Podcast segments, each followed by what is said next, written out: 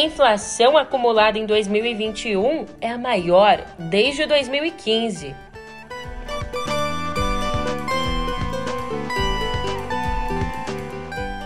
E chuvas deixam mortos e desabrigados em Minas Gerais.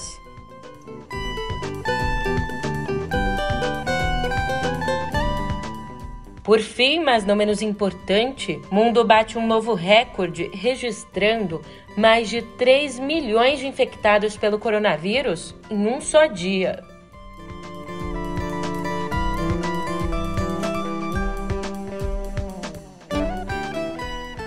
Um ótimo dia, uma ótima tarde, uma ótima noite para você. Eu sou a Julia Keck e vem cá, como é que você tá, hein? Hoje é um dia bom para a gente papear por aqui, já que conversar é uma das poucas coisas que não está saindo caro aqui no Brasil. É, a inflação fechou o ano de 2021 em 10,06%. E esse número é um dos cinco mais altos já registrados desde a criação do Plano Real. Agora, essa e outras notícias no pé do ouvido.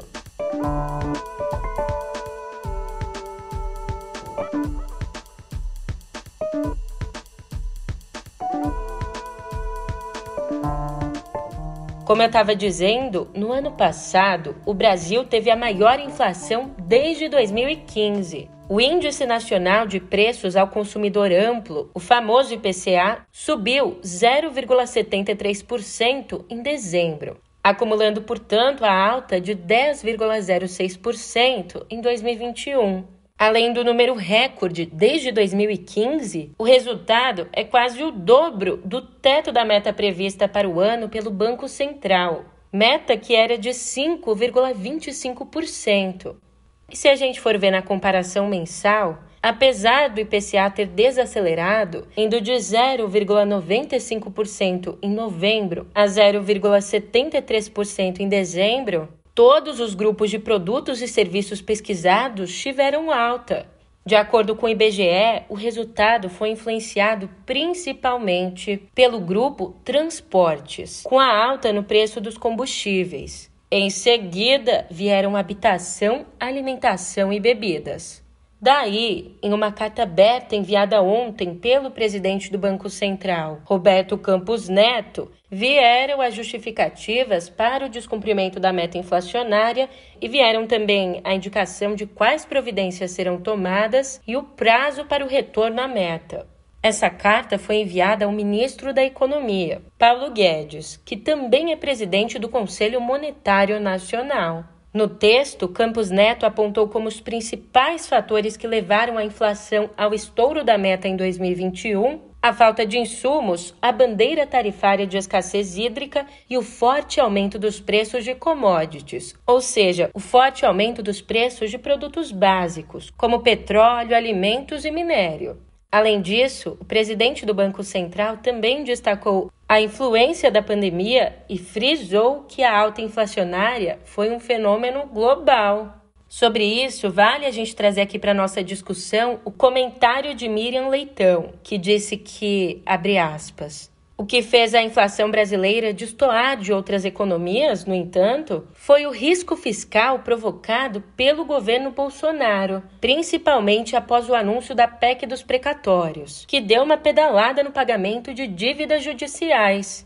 E, nesse ponto, a carta do Banco Central peca por dar pouca ênfase ao tema. Nas 15 páginas do documento, o presidente do Banco Central, Roberto Campos Neto, fala uma única vez sobre a perda de confiança nas contas públicas que provocou a desvalorização do real. Fecha aspas. E falando aí na PEC dos precatórios, que destelhou o teto de gastos e abriu espaço para um orçamento que abriga, e abriga mesmo, acolhe, acomoda confortavelmente um orçamento secreto formalizado, o que você pensa sobre essa avaliação aqui? Escuta bem. O Congresso está muito bem atendido com as emendas de parlamentares, incluindo as RP9, o chamado orçamento secreto. E aí, o que, que você pensa sobre essa avaliação? Pois eu te digo que quem traçou essa avaliação foi o próprio presidente Jair Bolsonaro durante uma entrevista a uma rádio que foi ao ar nessa terça-feira. Hoje em dia todos estão ganhando. O parlamentar, além das emendas impositivas, né? por volta de 15 milhões por ano, tem uma outra forma de conseguir recurso, a RP9, que é, teria que ser outro programa de televisão teu, né? Que o parlamentar está tá bem, tá bem atendido. Você passou em RP9, os parlamentares têm quase o triplo de recursos do Ministério da Infraestrutura do Tarcísio. Então o parlamento está muito bem, bem atendido conosco. Até o parlamento vai querer mudar isso aí. Lembrando aqui que as emendas do relator, ou as RP9, são uma verba do orçamento da União enviada a estados e municípios sem que se saiba qual parlamentar teve a base contemplada. Daí o apelido orçamento secreto. Investigado no TCU e alvo de uma ação no STF, o famigerado orçamento secreto é a principal ferramenta do governo para manter a base de apoio ali no Congresso. E buscando ali se contrapor ao ex-presidente Lula, João Dória, o governador de São Paulo e pré-candidato tucano ao Planalto, decidiu entrar no debate sobre a reforma trabalhista e o teto de gastos. Ontem, ele divulgou um documento assinado pela equipe econômica da campanha dele, no qual defende tanto a reforma trabalhista quanto o teto de gastos. Além disso, ele propôs mudanças pontuais, como proteger empregados de aplicativos, fazer uma reforma sindical e reduzir ainda mais o custo da mão de obra. Sobre o teto, entre outras coisas, Dória propõe acabar com o orçamento secreto.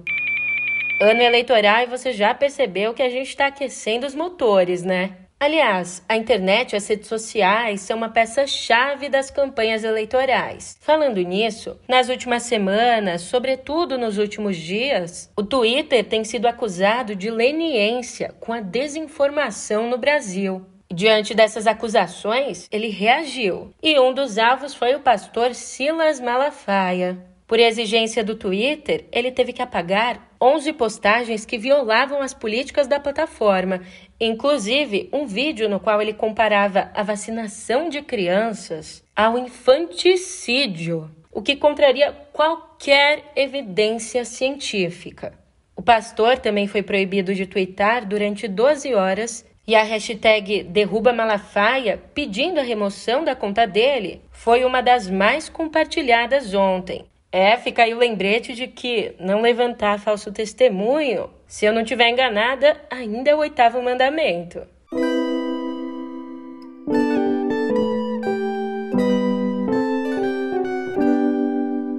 Ontem mesmo a gente conversou por aqui sobre o pico de transmissibilidade da variante Ômicron e eis que tivemos uma descoberta científica. Um estudo realizado no Japão concluiu que o pico de transmissibilidade do coronavírus pela variante Ômicron acontece entre 3 e 6 dias depois do diagnóstico ou do começo dos sintomas. E vou te dizer, essa descoberta põe em xeque a estratégia de combate do vírus adotada por vários países, inclusive pelo Brasil. Estratégia essa de reduzir para cinco dias o isolamento de pacientes assintomáticos. Isso porque até então acreditava-se que o pico de transmissibilidade ocorria até 48 horas depois do surgimento dos sintomas. Aliás, por conta da maior transmissibilidade da Omicron, na segunda-feira o mundo quebrou um novo recorde, ultrapassando 3 milhões de infecções em 24 horas. Segundo a Universidade de Oxford, foram 3 milhões e 280 mil novos casos no planeta em um só dia. E pasme, 1 milhão e 480 mil foram registrados só nos Estados Unidos. E caso as taxas de contágio permaneçam nos patamares atuais, a Omicron deve infectar metade da população europeia até março. Março está aí. Não, isso não é uma profecia do caos, mas sim a avaliação feita pelo diretor da seção europeia da OMS, Hans Klug. E avaliação essa feita a partir de um relatório da Universidade de Washington, nos Estados Unidos.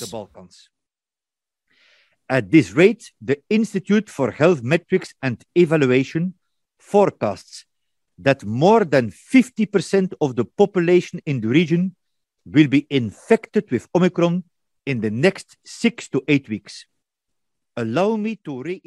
A área sob a jurisdição de Klug compreende 53 países, incluindo alguns da Ásia Central. Deles, 50 já relatam casos da variante Ômicron, que agora avança pelos Balcãs. Enquanto isso, aqui no Brasil, o governo de São Paulo e a prefeitura da capital não se entendem sobre o avanço da pandemia. A Secretaria Municipal de Saúde registra 10.163 casos entre os dias 1 e 6 de janeiro, enquanto o governo estadual contabiliza só 8.374 infecções em toda São Paulo no mesmo período. É claro, os especialistas têm pedido, têm clamado para que as autoridades resolvam a discrepância para que assim possam definir as medidas mais precisas de combate ao coronavírus. E não é só a pandemia que tem tornado janeiro um mês difícil. As chuvas que assolam Minas Gerais mataram pelo menos 10 pessoas nas últimas 24 horas e obrigaram 104 pessoas a deixarem as próprias casas. Esses dados são da Defesa Civil. Ao todo, 145 cidades de Minas estão em estado de emergência. A força das águas ainda derrubou pontes e sobrecarregou barragens de mineradoras. Uma delas, em Pará de Minas, está na iminência de se romper e a prefeitura pediu que famílias na área de inundação buscassem abrigo. De acordo com as informações do governo do estado, atualmente existem 31 barragens com rejeitos de mineradoras em algum nível de emergência, sendo três delas com maior risco.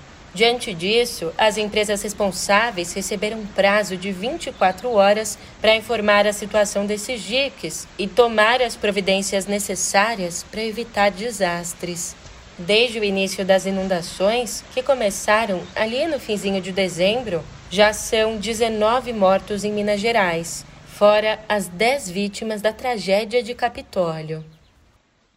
E no Pará, a polícia está investigando o assassinato do ambientalista conhecido como Zé do Lago, também da mulher dele, Márcia, e de Joelle, a filha de 14 anos do casal, no município de São Félix do Xingu.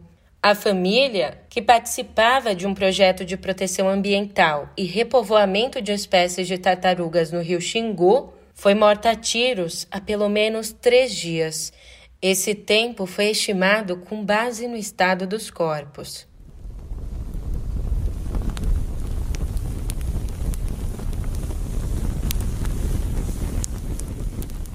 Agora, vamos falar sobre o fechamento da porta do inferno? É isso mesmo. Lá em 1971, geólogos soviéticos buscavam gás natural no Turcomenistão, uma das repúblicas da União Soviética, quando o solo cedeu, abrindo uma cratera de onde saíam gases tóxicos. Para conter o perigo, puseram fogo com a intenção de queimar rapidamente os ditos gases. Só que a cratera está em chamas até hoje. E pensa comigo, imagina só uma cratera de 70 metros de diâmetro em chamas que se vêem de longe, em meio a uma paisagem desértica. É, é claro que não demorou muito para se tornar uma atração turística.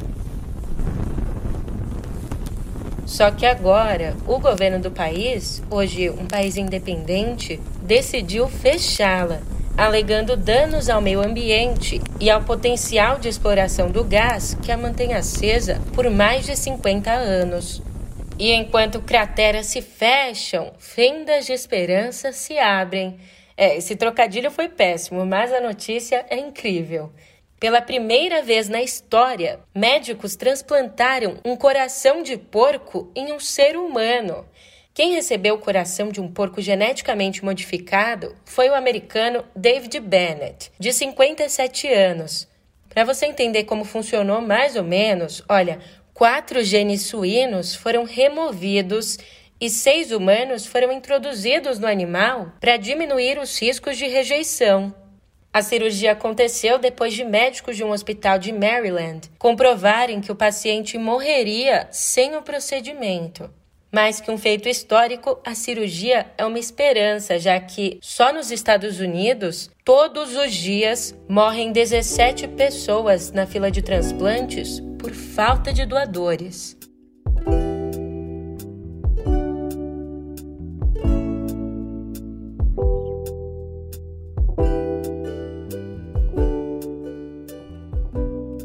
Por conta da pandemia, o Teatro Poeira foi fechado lá no comecinho de 2020, justo quando completava 15 anos. Agora eu te pergunto, tá preparado para matar a saudade? É o teatro que fica em Botafogo, na zona sul do Rio, reabre na próxima terça-feira.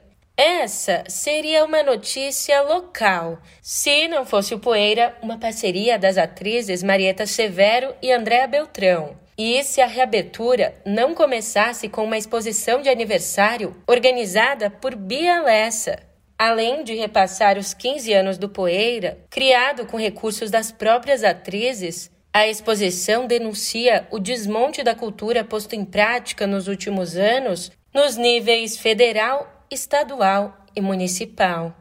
O palco do Poeira, esperamos, volta a funcionar em maio com O Espectador Condenado à Morte, do romeno Matei Wisniewski.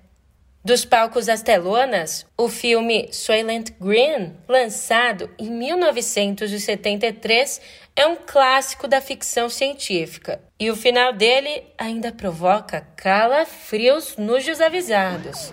What is the secret of Soylent Green. New York City, in the year 2022. Nothing runs anymore. Nothing works. But the people are the same. And the people will do anything to get what they need. This is the police. What they need most is Soylent Green. Aqui no Brasil, o filme se chama No Mundo de 2020, mas diferente do que indica o título, a história se passa em 2022. Pois é, e o mais interessante de tudo é ver que parte daquele mundo imaginado há 49 anos não está tão longe da nossa realidade. No filme, a humanidade enfrenta temperaturas cada vez mais altas, poluição, pobreza, desemprego e escassez de recursos, enquanto os bilionários se isolam nas coberturas de luxo. Qualquer semelhança é mera coincidência, ou não, né? Pelo menos a dieta popular ainda não chegou na do patamar do longa, onde as pessoas se alimentam basicamente de biscoitos proteicos coloridos.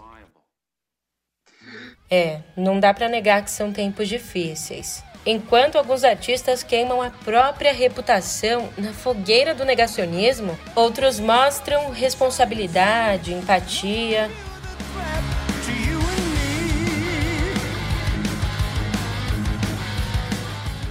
O Saxon, uma das bandas fundamentais da chamada New Wave of British Heavy Metal, acaba de lançar um novo single, o Remember the Fallen single em homenagem às vítimas do coronavírus. Essa é a segunda prévia de Carpe Diem, o 23º álbum do grupo previsto para o dia 4 de fevereiro.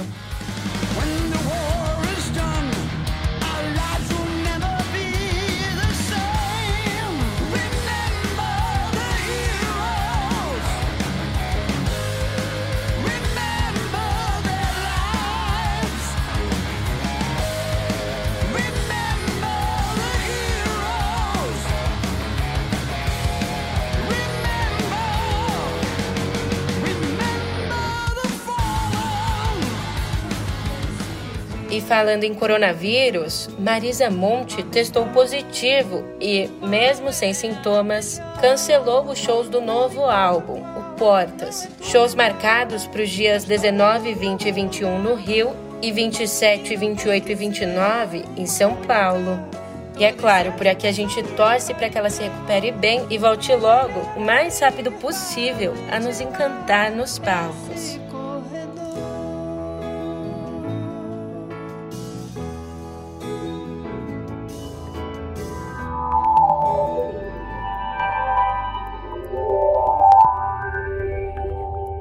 Aqui em Cotidiano Digital, eu te conto que a Comissão Federal de Comércio dos Estados Unidos pode prosseguir com uma ação antitruste contra a Meta depois de ter arquivado o processo no ano passado. Lembrando que antes a companhia Meta era conhecida como Facebook. Bom, a ação alega que a Meta detém um monopólio ilegal nos serviços de redes sociais e o manteve ao adquirir os concorrentes Instagram e WhatsApp. O juiz do Distrito de Colômbia, James Boasberg, disse em um parecer divulgado ontem que, abre aspas, esta queixa fornece alegações específicas de reforço que apontam para a mesma conclusão. O Facebook manteve uma participação de mercado dominante durante o período relevante. O processo contra a Meta é um dos vários esforços do governo dos Estados Unidos para reduzir o poder de monopólio de grandes empresas de tecnologia. E aqui no Brasil, um levantamento feito em dezembro apontou que o WhatsApp, o Zap Zap, é o aplicativo mais usado pelos brasileiros. O app de mensagens lidera com 54% entre os 2.036 entrevistados que têm smartphones. O Instagram aparece em segundo lugar, com 15%, e o Facebook em terceiro lugar, com 7%. Na quarta colocação, a gente tem o YouTube, com 2%, e outros aplicativos somam aí 22%. Falando em WhatsApp, a Justiça do Distrito Federal determinou que o Facebook pague 44 mil reais em danos materiais a uma idosa e a filha dela, depois de as duas serem vítimas de um golpe envolvendo o aplicativo. Segundo a decisão, a empresa deve ser responsabilizada por criminosos que invadem a agenda de contatos de usuários, o que configura uma falha na prestação de serviços. E já que tocamos aqui no assunto segurança, agora você está seguro para começar o seu dia, engatar novas conversas ou debates, munido aí com as últimas notícias. Então, por hoje, eu tô indo nessa, mas eu te encontro por aqui amanhã, hein? Até lá!